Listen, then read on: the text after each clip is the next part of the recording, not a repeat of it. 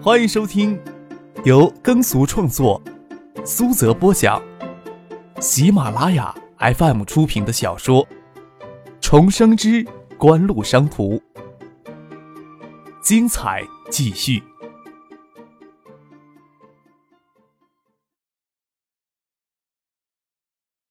第六百八十四集。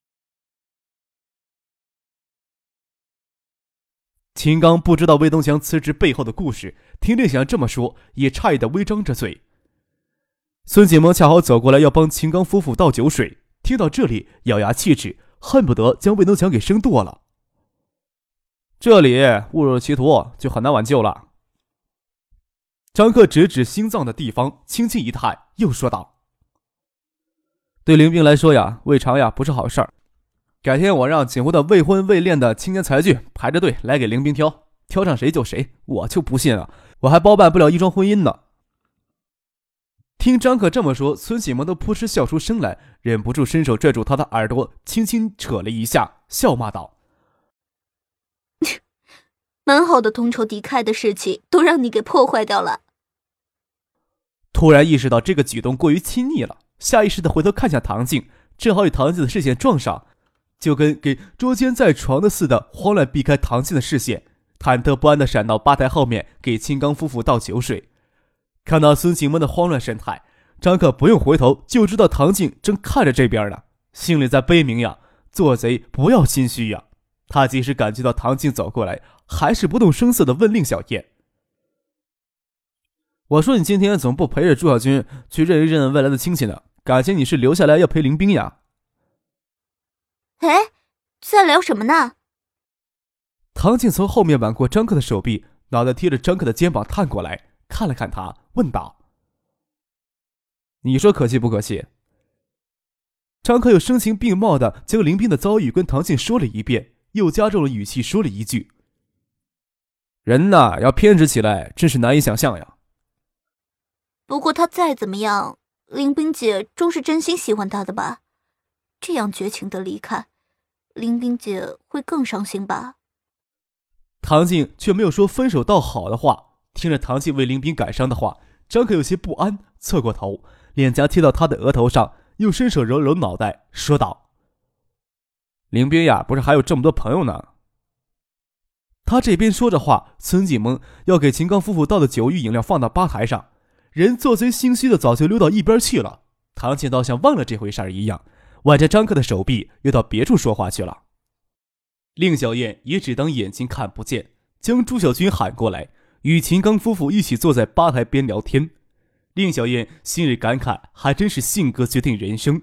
想秦刚起初也只是年级主任而已，得张克、杜飞他们的支持，成了大学生创业协会的指导老师。起初看上去是很微不足道的兼职。大概秦刚他也自己会将此当成他人生的转折点吧。在得到学校以及张克、杜飞他们重视之后，待杜飞、张克他们正式借东大的名义成立计算机网络培训学校，进一步就兼任了东大创业的总经理。虽然秦刚在学校里不再担任年级主任，却提拔当上了校团委副书记，专职担任创协的指导老师。九八年，创意在发展网吧连锁，直属网吧运营。网络培训等几大主营业务上，竟完成两千万的纯收益。秦刚即使没有股份，年终奖励也不会低于二十万。秦刚若是不拿奖金，可以换取百分之一的股权，这种选择权可不是每个人都有的。创誉的百分之一的股权，绝对远远不止二十万。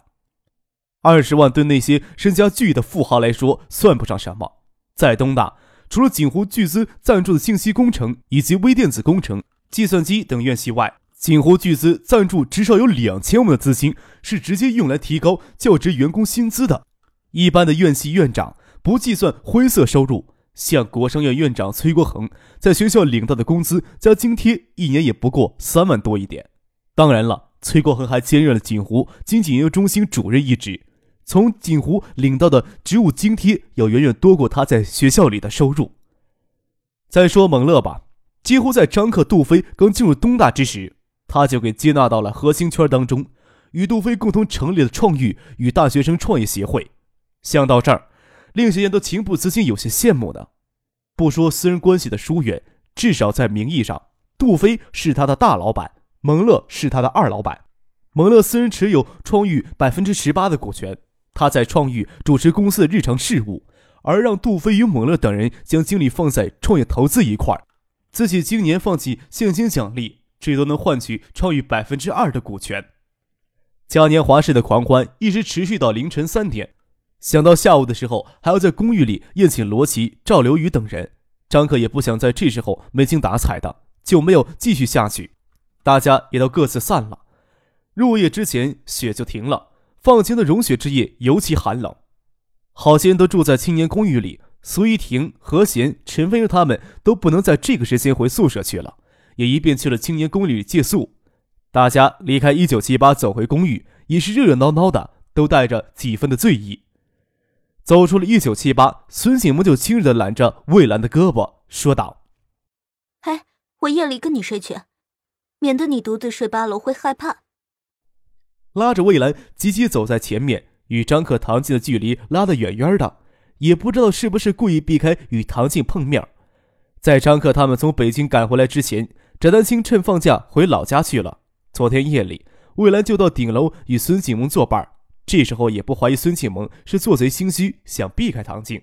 雁归湖东北角上的别墅雁湖东园建成之后，杜飞在那里整了一套别墅，当成他与盛夏双宿双飞的爱巢。离开一九七八，他与盛夏就直接开车过去了。因为雁湖东园的别墅主要提供给橡树园实验室的中高级科技人员居住，实在无法想象许思或者婉晴或者丹青在那里过夜，早晨起来与人打照面的情形。所以，雁湖东园的二百多栋高档别墅，他自己一套都没留，还非常谦虚地说：“那儿的别墅呀，都是留给对锦湖做出贡献的员工，我怎么好意思去住呀？”张克这么一说，害得邵志刚、盛清他们都不好意思在那里给自己搞一栋别墅。虽说建的别墅建设还是没有卡紧，但是雁湖东园西南临湖，东南面山，东侧是未来城市的副商贸中心。西侧是风景优美的科技园区与高校群，这种镶嵌在商业中心、文化中心与自然风光之间的相助之地，可以说是建业首屈一指的。有着过了这个村就没有这个店的意味。只可惜张克装模作样的推辞，锦湖的其他高层自然也要做出表率，将别墅都留给了锦湖的科研人员，以示对研发的重视。杜飞倒是窥破了张克的心思，厚着脸皮在里面站了一动。孙继萌与魏兰先上了楼。席有林还装模作样的邀请苏玉婷去他房间里睡，石学兵他们都在电梯里嘲笑蒙乐，想酒后乱性的计划泡汤了，拉着苏玉婷的男朋友去他们那里睡觉。张克与唐静还有陈飞人拖在后面，走到大厅里，看到何贤还等在那儿，何贤不好意思的说道：“电梯多我一个就滴滴滴的报超重，我也没有那么重吧？”何贤身材匀挺修长。亭亭玉立的站在那儿，人人感到减一分、增一分都会觉得有所不足。张克与唐静与陈飞荣先走进电梯来，又跟何贤说道：“你先踏一只脚进来试试呀。”等着何贤装模作样的要踩出一只脚，又夸张的叫道：“等等等等，还是我先出来，你再踏一只脚进来试试吧。”惹得三个女孩子笑得花枝乱颤，在电梯里。唐静跟陈飞荣、何贤推销起张克宇房间里连里的浴室那只大浴缸来。喝酒都有些头晕了，哎真要好好的在那浴缸里泡一泡，绝对解乏。你们等会儿也轮流泡着试试。那让我先去泡上半个小时吧。张克说道。去，让你先泡了。我们岂不是要洗浴缸都要洗半个小时？唐静娇笑着揉张克的脸。你排最后好不好？嗯。偌大的公寓，除了客厅北面的卫生间之外，每个卧室都带有独立的洗浴室，却是张克的卧室里的洗浴室最奢华。大冷天呢，要是不想舒舒服服的泡下澡，简单的洗漱一下也就睡觉了；要是想舒舒服服的泡下澡，也就张克的浴室最为合适。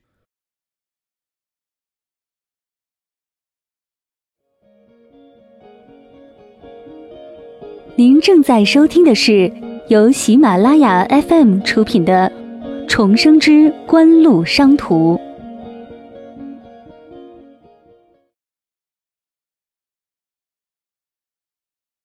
超豪华的按摩浴缸支在空荡荡的浴室里，像落地玻璃窗，视野开阔，可以边泡澡边看外面的雪夜风景。意大利大理石贴铺的墙壁上镶嵌着超大屏的等离子屏。这间浴室的装潢费用可以在新市街买套公寓了。想到要是让唐静、陈飞荣、何贤一个一个的去泡澡，轮到自己岂不是要看到太阳从东方升起来了？协商后的结果就是三个女孩子一起进去洗澡，张克还是排在最后。张克最后还是神情猥琐的问了一句：“你们呀嫌我脏，我不嫌你们脏。等你们泡完了澡呀，水能不能别放掉呀？”话音未落，好几只绒线拖鞋就飞袭过来，只能颇为落寞的看着唐静与陈飞荣和弦上楼去，听着清脆柔美的娇笑声，给掩在门后。心想还不如让他们一个一个去泡澡好了呢，至少还会留两个人在外面陪自己。都想着去楼下找李新宇聊会儿天了。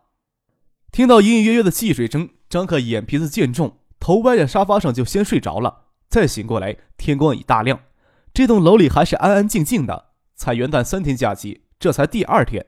昨天大家又疯玩的太晚，这时候差不多都在睡觉。不晓得什么时候身上给盖了一个毯子。张可站起来，凭羊绒毯落到地上，赤脚走到落地窗前，伸着懒腰，身体里的困顿还没有消散，揉着眼皮子，扶着楼梯就要上楼。推开卧室的门，三个女孩子正横躺在他的大床上。唐静睡在最左边，雪藕般的柔软玉臂压在被褥上。凌乱而丰盛的长发里，香腮因熟睡而微带潮红，肌肤吹弹可破，整一个国色天香的大美人儿。陈飞荣睡在中间，即使在熟睡当中，乌黑油亮的长发还是顺直的。和弦的睡上最差，头裹在被子里，从绒线勾勒出的玲珑浮凸的曲线，可以判断他是趴着睡的。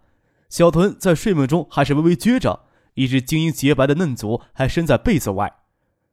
张克真是惋惜，这时候不是黑夜，可以趁机摸黑被子里来左拥右抱一番，然后假装若无其事的走开。这时候只能退其求次了，推门进去，去浴室里舒舒服服的泡一下澡吧。落地玻璃窗正对的合欢山顶，大冷天的，一大早就有人在山顶上晨读，也有男女恋人起早来出来幽会，也有到山顶晨练的。张克赤身裸体的浸在热水里面，舒服的忍不住要呻吟起来。心里在想，什么时候锦湖的技术实力可以让整个落地玻璃窗也实现屏幕投影的功能？躺在这浴缸里泡澡就更舒服了。给热水浸得昏昏欲睡，听见浴室的门给吱呀的打开，穿着绸质睡裙的唐静披头散发的走进来，见他眼鼻子松软，睁都睁不开，顺手将门关上，赤着鲜嫩白皙的秀足，跌跌撞撞的朝抽水马桶摸过去。手伸到睡裙里，将棉质小内裤退到膝盖处，正打算要弯腰坐到抽水马桶上，才陡然看到张克坐在浴缸里。唐静轻呼了一声，忙将小内裤拉了起来，娇羞的骂道：“你个变态，竟然敢偷看人家女孩子上厕所！”走过去要掐张克的脸，张克顺从的给他掐到脸，笑着说：“明明呀，是你偷看我洗澡。”看着他睡裙下婀娜多姿的曲线，看得张克心荡神迷，揽过他的小腰，头靠到他平滑的小腹，闻着淡淡的体香，问道：“要不要一块泡一会儿呀？” 要死啊！唐信小心翼翼的回头看了一眼，看着浴室的门又没有掩好，陈飞荣与何贤睡在外面的床上，给他十个胆子都不敢跟张克在玩鸳鸯浴。他是过来上厕所的，困意还没有消。转身就要出去，别别别走，帮我擦下背。张克拉着唐静嫩滑的小手，我要出去上厕所呢。见张克示意就在这上面，唐静又稍带羞涩的说道：“你在这里，我可不当着你的面在这里上厕所。”我转过身不看不就是了吗？张克换了个方向而坐，你将耳朵也捂起来。唐静说道：“看到张克老实的将耳朵也捂起来，又吩咐道：‘捂紧耳朵，你要是偷听，我可饶不了你。’”待听到有控制着的水声，张克就悠闲自得转过身来。你怎么说话不算话呢？偏偏这时候又不能扑过来教训这个食言而肥的家伙。看着张克嘴角挂着戏谑的笑，唐静又羞又急，又不能说停在这里，提裤子站起来，古先稍用了些力，希望能掉些水声，却将水柱压得更急，落在水上，滋滋的响着。即使早就发生过紧密的关系，唐静也没有想要在张克面前解手，俏脸羞得通红，双手捧着脸埋在膝盖间。待结完了手，提起内裤，唐静才稍减内心的娇羞，恶狠狠地走到浴缸边，扯住张克的耳朵，问道：“昨天我看到某人也是这么扯你耳朵的，你是不是也偷看人家上厕所了？”“哎呀，我哪敢呀！”张克伸手隔着睡裙抓住唐静娇挺的一对玉乳，隔着薄薄的抽质裙能感到惊人之弹性。大概少女的玉乳是最诱惑人去伸手握住的东西了。张克只期待这能转移他的注意力。你上厕所的样子才值得看呢，你刚才样子好美啊！你个大色狼啊！唐静细声的说道，身体却没有闪开，让张克轻轻揉着她的乳峰。他是轻轻搂过张克的脖子，乳腺给揉弄的像玉米粒一样挺立起来，才放开了手，身体往后躲了躲，说道。不要闹了，飞荣他们还睡在外面呢，我给你搓背吧。张克也不能跟唐静辩解说他与孙静萌之间真没什么，要不是静萌坚持，早就越过那道线了。背过身去，让唐静帮他搓背，搓背搓的舒服，又躺下来，让唐静帮他搓胸口、腹部，还口花花的说：“我下回啊，也帮你搓全身。”才不给你占便宜，你个大色狼！唐静嘴里轻骂着，还是帮张克搓前面的身体。看着那根死蛇一样的东西给手掌便碰了两下，就面目狰狞的昂头支出了水面，笑着说：“这大家伙真丑陋，真不敢相信，我怎么会让这么个丑陋的大家伙进来？”伸手轻轻的一握，好玩的撸了两下，那阳物就轻轻浮现起来。看到张克眯眼享受的模样。唐庆屈指做出要用力弹的模样，张可怕小妮子不知轻重，那充血敏感到极点头上，哪怕给指甲轻轻掐一下，就难受好半天，挪着屁股就要躲开。唐庆不依不饶的瞄准那东西要弹，两人闹腾了一小会儿，倒是溅出许多水，将他身上都给泼湿了。浴室的门又给人从外面推开了，唐庆受惊的回头看了一眼，就见何雪手蒙着眼睛大笑。哎呀，陈飞荣，完蛋了！我看到少儿不宜的东西，这一下子要长针眼了。转过身来就要往门外跑去。何贤睡相差，起身要上厕所里，也没有注意到睡裙的一角折在内裤里，小内裤也因为睡姿太差而嵌到骨里。转过身露出小半个屁股以及挺立的修长美腿，张克忍不住屁眼欣赏了两眼。你个大色狼，又害我丢人丢到家了！还晓不得他们会怎么嘲笑我呢！哎呀！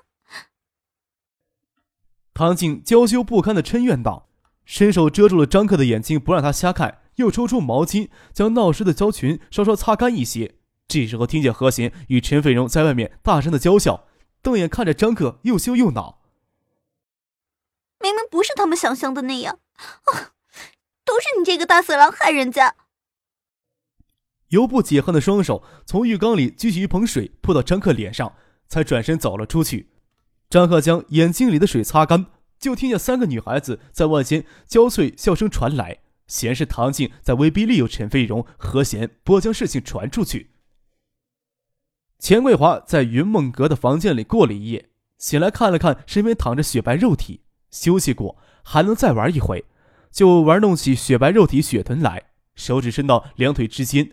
这么年轻的肉体，这黑木耳，倒是与肉体的美丽形成鲜明的反差。钱桂华倒也不管，轻轻的揉弄起来，玩弄的兴致还是极为旺盛的。桌上的手机响了起来，拿起来看是区长古月打来的电话。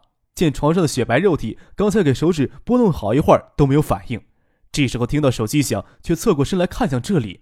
钱桂华做了安静的手势，接通了电话，却让他听到一个相当意外的消息。区委书记张建与区长古月临时商议，要在这次去欧洲十国考察团的名单上贴上他与区政协副主任吴爱明两人。古月要他这两天将出国的手续给办齐全了。虽然心里有些疑惑，却也没有想太多。毕竟能借着出国考察的名义出去玩一圈，也是十分难得的机会，不用整天面对家里凶巴巴的黄脸婆。